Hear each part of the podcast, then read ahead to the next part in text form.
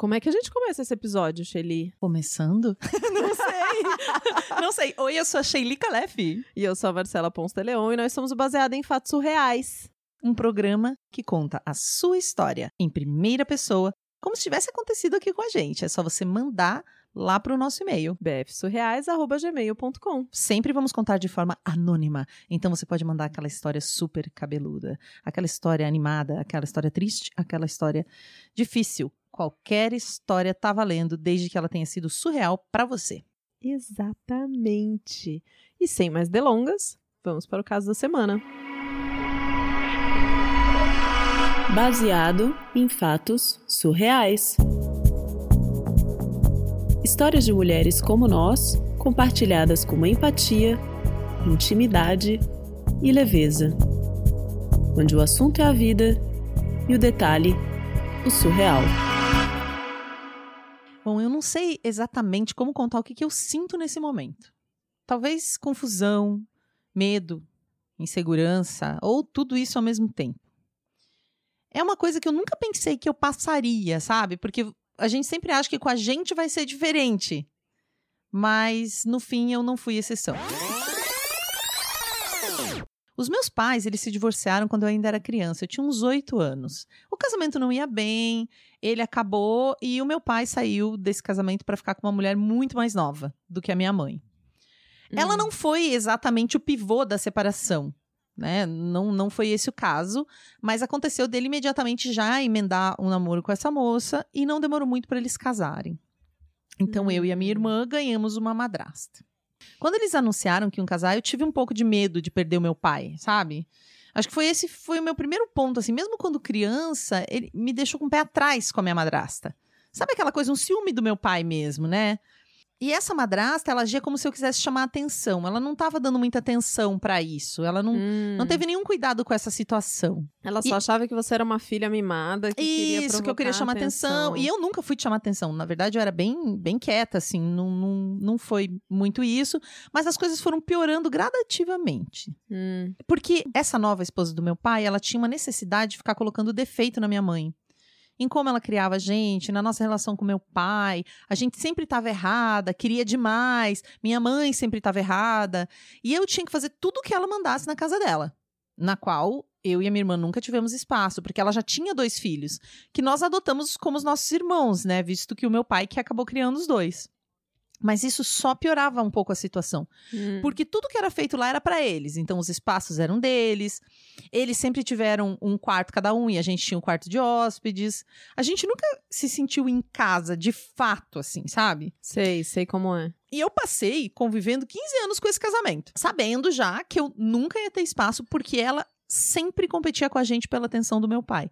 É uma coisa quase infantil contando assim, né? Uhum. Mas sempre que ele dava algo pra gente, ela brigava, assim, na frente dele mesmo, no momento, dizendo que aquilo tinha que ser dela primeiro, assim. Nossa, De viagens a presentes. É, sabe, qualquer coisa. Tipo, ele chegava da rua com uma coisa pra gente, cadê o meu? Ela é, quase competia Uhum. com a gente no sentido, Uhum. né, olhando hoje, parece quase uma filha.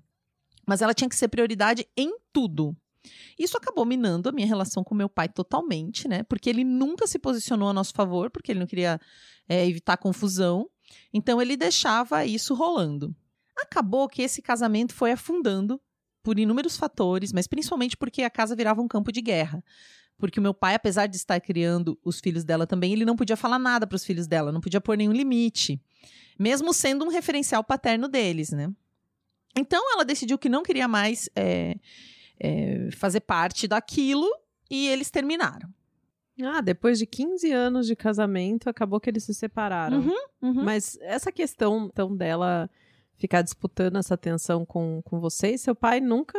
Nunca se manifestou, ele sempre é como se isso não acontecesse. Na verdade, só pegou ali pra ele quando foi a questão da criação dos meninos dela, né? Quando ela Hum. impedia ele de dar qualquer opinião nisso. Era tipo ela que tinha que definir tudo. Então, do mesmo jeito que ela definia pra gente, ele não se metia, ela definia pros filhos dela. Ou seja, Mas quando ele quis também, é, e aí ele eles se desentenderam nesse sentido e terminaram. Não vou aqui dizer também que o meu pai fazia isso bem ou fazia isso mal, mas foi o conflito que rolou ali, né? Na verdade, eu me afastei dele porque ele não fazia nada. Uhum. Né? Pelo menos na minha percepção, ele não, não se posicionava em nada, isso era muito difícil. Mas um pouquinho antes desse segundo casamento do meu pai terminar de vez, eu conheci o meu companheiro. Hum. E, surprise, surprise, ele tinha uma filha. Olha só, agora você é madrasta. Uhum. Essa criança tinha um pouquinho mais de um ano na época. Foi super estranho pra mim. Visto que eu tinha decidido não ter filhos, porque eu não tenho nenhuma paciência pra lidar com criança e com todo o pacote que vem junto, né? Da, da troca de fralda, das birras. Sempre foi muito definido isso dentro de mim. Não quero filhos. Uhum. E era uma época meio delicada pra mim, sabe? Eu tava recuperando o meu autocontrole, minha confiança, minha autoestima, porque eu tinha passado um relacionamento abusivo antes, que não foi muito legal. E também tive que fazer um tratamento de depressão e ansiedade. Então, o relacionamento não era uma coisa que eu tava procurando quando eu conheci ele. Mas sabe quando essas coisas acontecem? Tipo, Uhum. não adianta. tipo, eu não escolho a hora de me apaixonar, não escolho se a pessoa tem filho ou não. Foi meio isso que aconteceu. Tá. Mas o que, que tudo isso tem a ver com a relação com meu pai, né? Uhum. Tô tentando entender aqui. é que era exatamente o que você adivinhou. Tipo, era a minha vez de estar na posição de madrasta e não mais de enteada. Hum. E eu tinha que começar a enfrentar todos os meus pesadelos relacionados a uma criança pequena se eu quisesse que essa relação desse certo. E aí vieram todas as questões na minha cabeça relacionadas à mãe da criança. A mãe dela, como é que é? Você se dá bem com ela? É, ela não é aquela ex-louca? Ela não dá problema pra você? Eu ouço essas perguntas até hoje, todos os dias. Que coisa curiosa, né? Chega a ser engraçado como essas questões, elas ficam apenas girando em torno da mulher, né? Uhum. Como se fosse só uma questão pra você, assim, nesse papel de madrasta, né? Não... Eu tenho certeza também que ela fica ouvindo perguntas é, sobre a madrasta da filha todo dia. Sim, porque sim. vira uma coisa como se fosse entre nós duas, assim. Uhum. E quando eu conheci o meu companheiro, eu ouvi muito sobre a ex-louca dele. Ah. Eu ouvi de amigos dele, ouvi da mãe dele. E por causa da situação, eu demorei pra me permitir conhecer a ex dele, né? A mãe da filha dele. Porque Uhum. era todo mundo falava que ela era tão doida e tal, que eu falei, nossa, eu não vou, não quero nem saber quem que é essa pessoa, né? Eu apenas queria uma distância dessa pessoa, né? Mas pela idade da criança, eu tive que encontrar algumas vezes. E eu percebi mesmo que a situação era bem mais feia até do que eu imaginava, sabe? Mais feia dos dois lados. Tinha naquela época e ainda tem um rancor dos dois lados. Ambos passaram muita coisa numa relação que foi tóxica pros dois. Sim. Eles se forçaram uma convivência, tipo, pro bem da filha, sabe? Já não estavam Uhum. bem quando engravidou, e daí ficaram juntos achando que aquilo ia melhorar. E o respeito deles, na verdade, já foi embora há muito tempo. Os dois ficaram se submetendo a umas situações terríveis para criar uma filha que não foi planejada, e eles foram destruindo um ao outro, mental, emocional, psicologicamente. E isso é, é visível nos dois até hoje, assim, quando eles se encontram. Mais de, já passaram mais de dois anos que eles terminaram e ainda continua essa, essa treta entre os dois, né? É bastante complicado, né? Quando. Super, porque tem papéis ali que, que existiam na relação, que mudaram, e eu tenho esse papel de madrasta que eu demorei muito para me encontrar dentro dele. Então, depois que eu conheci a mãe da menina, a gente conversou muito sobre um monte de coisa, a gente dividiu experiências, a gente mantém uma comunicação muito tranquila na maior parte do tempo, né? Eu tentei ser amiga uma época. E eu me coloquei muito num, num fogo cruzado, sabe? Ficou bem perigoso. Eu tentava ser imparcial. Mas parecia sempre que eu tava tentando defender o outro. Pra ele parecia que eu defendia ela. Pra ela parecia que eu defendia ele. Eu passei muito tempo parecendo que eu tava do lado errado da situação. Ah, porque hora parecia que você tava defendendo ela, e em vez de ficar do lado do seu companheiro. Exatamente. E ele achava que eu tava defendendo ela, e eu ficava ali que nem uma boba palhaça no meio da situação, sem conseguir. é, Sempre, não, não tinha coisa que eu fizesse que tava certa. Então, como madrasta, eu tava sempre errada. do ponto de vista de um, eu tava uhum, errada. Do ponto uhum. de vista de outro, eu tava errada. Até que eu falei, meu, eu não vou mais interferir. Então eu pedi pros dois pra eles não me incluírem mais nas discussões e eles só me dissessem a decisão final. Ó, Ai. é isso aqui que a gente decidiu. Aí você deixou de ser amiga e simplesmente só saiu do, do cenário. Resolveu Sim. sair do cenário. Porque eu não tenho nada a ver com o que eles viveram, né? E eu Sim. tenho meus próprios problemas pra resolver, meus fantasmas. E que Sim. tem um monte de coisa. Essa situação começou a mexer comigo porque eu já tinha um histórico, né? Mas de todo jeito, eu convivia com a criança nos fins de semana a cada 15 dias. E a minha contribuição sempre foi limitada em dois fins de semana por mês. Uhum. Você convivia, mas não convivia muito, né? Porque dois finais de semana por mês, que, que relação É, que você constrói, só- né? só da que eu peguei- final de semana. Pois é, mas eu peguei justamente a fase que sempre me assustou. Quando a criança tá formando a personalidade, querendo enfrentar, começando a ter vontade própria, começando a dizer não quero. Que é o momento mais crítico dessa história, né? Assim. Lógico, e bem quando eles decidiram como que ia ficar a guarda, né? Que aí ela passava semanas alternadas conosco. Hum, então mudou de final de semana, passou a ser semana alternada, entendi. E agora que isso começou. Então eu tô me vendo numa situação de desespero nesse exato momento. Uhum. Porque eu não sou a mãe.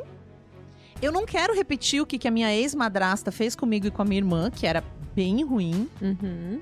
Eu não quero, e nem tenho porquê, competir espaço com a criança, que foi uma coisa que eu vivi, né, da minha ex-madrasta, competindo com, com, Uhum. entre a, com a gente pela atenção do nosso pai. Principalmente porque eu e o pai dela, nós podemos seguir caminhos diferentes em algum momento, né? Não é? Então também não quero que ser a mãe da criança de algum jeito. Ela, a criança tem uma relação de vida com ele. A mãe da criança tem uma relação pra vida inteira com ele. Eu sou a namorada dele, então é, é muito diferente. Então eu tô tendo problemas reais de lidar com essa desobediência dela. Eu me sinto mal porque às vezes eu quero simplesmente ir embora. É infinitamente difícil pra uma mãe lidar com um filho. Mas quando a gente escolhe permanecer na vida de alguém que já trouxe a família pronta, é uma outra história. Ninguém ensina a gente a ser mãe. Não. E ninguém nunca vai conseguir ensinar a ser madrasta. Não é? Isso que eu tô percebendo. Principalmente nesse mundo, que a mulher é sempre responsável pelo sucesso do casamento, pela criação das crianças. E toda mulher que vem depois da mãe tem uma imagem da pessoa ruim. Ela é sempre é a outra. Hum. E, e a gente carrega toda a má reputação dos filmes da Disney sobre as madrastas. É verdade. Não tem uma madrasta que é boa, gente. As É madrastas são verdade. sempre vilãs. Então não tem manual. Eu não vejo as pessoas falando sobre isso. Você sempre ouve que não deve se meter. Tem dias, gente, que eu quero largar tudo e ir embora. Tem outros dias que eu amo a criança, pego na mão dela pra fazer tudo. Tem dias que eu nem queria existir. Tem dias que eu acho que eu tô fazendo tudo errado. que a mãe dela vai me ligar, vai me falar horrores, vai começar a me xingar. Tem dias que eu acho que o pai dela vai me odiar. Tem dia que eu odeio todos. Quero me trancar no banheiro e chorar. Vida normal, então, né? E nessas horas, né, eu tento pensar que a mãe dela passa por coisas mais difíceis, estando sozinha com ela a maior parte do tempo, né? Porque o meu companheiro tem a mim pra ajudar. E eu tento pensar que ela também não tem a opção de entregar a filha de volta pra mãe ou pro pai, porque ela é a mãe. Sim, sim. é e eu tento também pensar no bem que o meu companheiro me faz, no bem que a nossa relação me faz. E que a criança vai crescer, que essa fase vai passar, que toda criança passa por isso, que eu também devo ter passado por isso. Talvez as coisas fossem mais fáceis se não romantizasse o tempo inteiro a maternidade e a família. Eu me sinto estranho o tempo inteiro, achando que só eu passo por isso. E juntando todos os conselhos de quem acredita que sabe muito do assunto e fica me dando conselhos, ao mesmo tempo eu tenho que me colocar no lugar, que porque eu não sou a mãe, colocar no meu lugar de madrasta. Eu tenho que me posicionar e agir como a dona da situação, porque o pai da criança não sabe fazer nada, então eu tenho que ser uma mulher forte, eu tenho que impor respeito, eu tenho que ensinar o pai dela a fazer A ou B. E eu fico me perguntando como que eu vou ensinar isso pra ele se ninguém nunca me ensinou.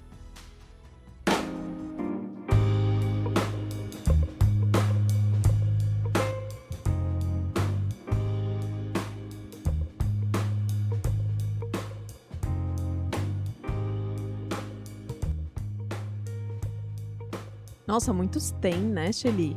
Tipo, tenho que isso, tenho que aquilo, tenho que aquilo outro. Que, que situação difícil, Que situação. E que louco, porque parece muito a história das mães. Mãe também fica dizendo, né? Quando engravida, todo mundo fala: você tem que isso, tem que aquilo, tem que aquilo, tem que aquilo, tem que aquilo. Eu ser uma mãe que não é uma mãe, mas que é cobrada como uma mãe. Nossa, que difícil mesmo, né? né? Sim, sim. E tem uma parte bem, bem bonita na, na história que a heroína passou pra gente no final, que eu acho que é legal a gente compartilhar, né? Sim, ela fala que ela queria que mais madrastas aparecessem pra conversar. Que alguém dissesse que ela tá fazendo o melhor dela.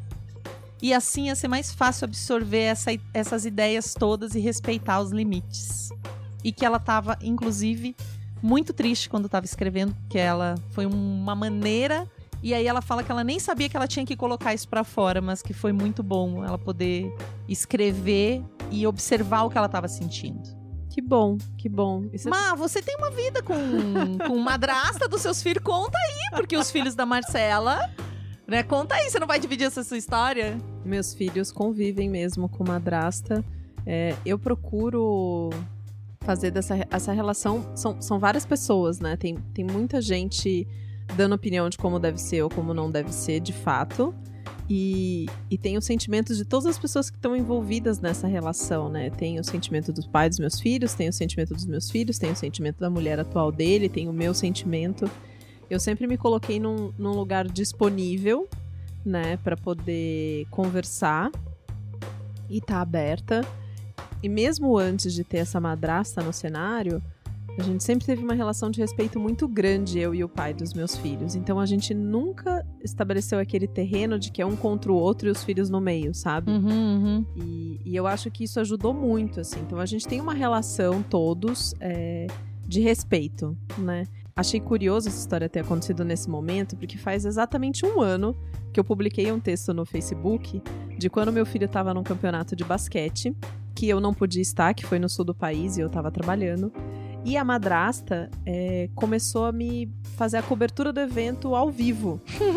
Quanto tava o placar do jogo, tirando foto, falando o que estava acontecendo. E no final, ela gravou um vídeo do meu filho celebrando, comemorando. Eu não tava ali vivendo aquilo e compartilhou comigo. Oh. Nós não temos uma relação super de amizade, sabe? De proximidade, de conversar. Uhum, não são próximas. Não somos próximas. Inclusive, assim, até aniversários, a gente não. Tem famílias que conseguem fazer isso, né? De comemorar junto os aniversários. Não acontece, não é o caso. Uhum. Mas ali teve um momento muito é, próximo, sabe? De troca. Dela pensar na mãe que tava do outro lado e ela não era mãe nesse momento. Uhum. E conseguir é, imaginar, poxa, ela gostaria de estar aqui, vou compartilhar isso com ela. É, de verdade, assim, eu acho que assim como a maternidade e assim como tudo da nossa vida, sempre vai ter muita gente querendo dizer como que deve ser, como não deve ser, o que que tá certo, o que que não tá. Mas ninguém melhor do que a gente mesmo para poder saber e tatear e encontrar o melhor relacionamento com aquelas pessoas que estão ali envolvidas, né? E esse medo da madrasta, cara, a gente vive esse medo todos os dias, né? Como mãe, como não mãe, com assim, a vida é isso mesmo, né? A gente ir errando, a gente aprendendo. E uma é situação- impressionante como vira uma história que ela comenta, né? Que parece que é tudo sobre as mulheres, né? Uhum. Essencialmente, a única coisa que liga essas duas mulheres é o, o homem, Uhum. Uhum. mas a situação é como se elas tivessem que organizar sozinhas, né? organizar sozinhas. O, o princípio é que elas são rivais, né? É, O off. princípio que tá ali é, fica como se elas tivessem que resolver tudo, né? Essa, essa coisa machista de que a mulher é que tem que ensinar alguma coisa pro homem, pelo amor de Deus, né? Ou que ou essa outra autocobrança que a gente tem hoje em dia de que eu preciso isso, eu preciso aquilo, eu preciso Gente, não é perfeito, não tem. Vamos parar um pouco de se cobrar, porque senão a gente não consegue sair do lugar, né? Parabéns, heroína, parabéns. É, ouvir também esse relato com esse lugar de você dizer que escrever essa história pra gente fez você repensar toda essa situação, pra mim e pra Sheili é, é uma conquista muito grande, assim, porque quando a gente resolveu fazer esse programa, tinha muito dessa, desse desejo de dar voz às mulheres e às histórias e às experiências que elas têm e a ressignificar essas experiências. Então, de alguma maneira, você está ressignificando essa sua experiência. Que bom que a gente pôde oferecer esse lugar para você aqui. E se você tem uma história para contar, manda pra gente bfsurreais@gmail.com. Qualquer caso surreal que esteja envolvido na sua vida, é, não importa a emoção, o tipo Uhum. de emoção, né, Shelly? É, pode, pode escrever chorando, pode ser coisa triste, tá tudo bem. Exatamente. A gente vai estar aqui do outro lado para recontar essa história, tentando ser o mais cuidadosa possível com a sua, com a sua história, contar de maneira anônima e compartilhar com as outras pessoas que estão aí do outro lado, certo? Certíssimo. E se você gosta desse programa, indique ele para as pessoas que você conhece, para as mulheres do seu círculo social e apoia, né, Shelly? Como é que faz para apoiar agora? Pelo PicPay, onde você pode contribuir com o valor mensal com a gente. picpay.me barra surreais ou você entra lá no aplicativo e procura baseado em fatos reais e você já vai encontrar. Até o próximo caso surreal.